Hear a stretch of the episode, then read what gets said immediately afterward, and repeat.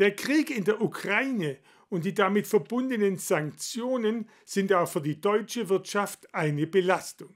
Was genau das für die Unternehmen in der Region Neckaralb bedeutet und worauf es sich jetzt konkret einzustellen gilt, erläuterte der IHK Außenwirtschaftsexperte Martin Fahling im Interview. Ein Krieg mitten in Europa, ein Ereignis, mit dem viele Menschen nicht gerechnet haben.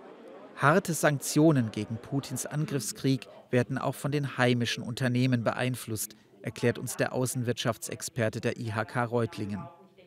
Die Unternehmen wissen um das Unrecht, das dort passiert und dass man das entsprechend ahnden und sanktionieren muss. Ähm, das Sanktionsregime ist sehr stark ausgestattet. Das heißt, dass wirklich nur noch sehr wenige Geschäfte möglich sein werden oder unter einem hohen Aufwand, um dann entsprechend politischen Druck ausüben zu können. Grundsätzlich müssen die Unternehmen halt auch schauen, wie sie ihre Geschäfte zukünftig aufstellen und eventuell sich auch nach neuen Märkten umschauen, wo sie Waren hin exportieren können.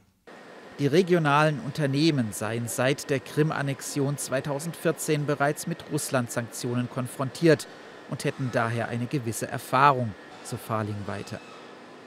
Auch wenn es jetzt deutlich komplizierter würde. Also wir werden große Lieferkettenprobleme kriegen. Einfach die Logistikwege werden gestört, die Zulieferungen werden gestört, der Bezug von Waren und Produkten in beide Richtungen wird schwieriger werden. Der Warenkreis, der lieferbar ist, wird eingeschränkt. Sie werden Probleme kriegen, ähm, Speditionen zu finden, die die entsprechenden Wege bedienen. Und ganz grundsätzlich werden ähm, Finanzsanktionen einen Großteil der Geschäfte zum Erliegen bringen. Dies beträfe vor allem einzelne Unternehmen, denn allgemein würde der Stellenwert im Handel mit Russland und der Ukraine für die Region keine große Dimensionen einnehmen. Wie es mit der Energieversorgung und den steigenden Energiepreisen weitergehe, so Fahling, sei nun ein bundesweites Thema, das es auch seitens der Politik zu lösen gilt. Dass die Unternehmen momentan unsicher sind, wie es weitergeht, macht sich auch bei der IHK Reutlingen bemerkbar. Also es ist so, dass wir erhöhtes Nachfragebedürfnis äh, seitens der Unternehmen spüren. Wir können auch hier telefonisch und äh, über E-Mail entsprechend Auskunft geben zu den Lieferungen, zu den Lieferverzögerungen.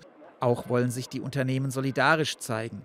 Hier seien jetzt die Industrie- und Handelskammern gefordert, so Farling, entsprechende Hilfsangebote zu koordinieren und auch mit den Auslandskammern vor Ort umzusetzen.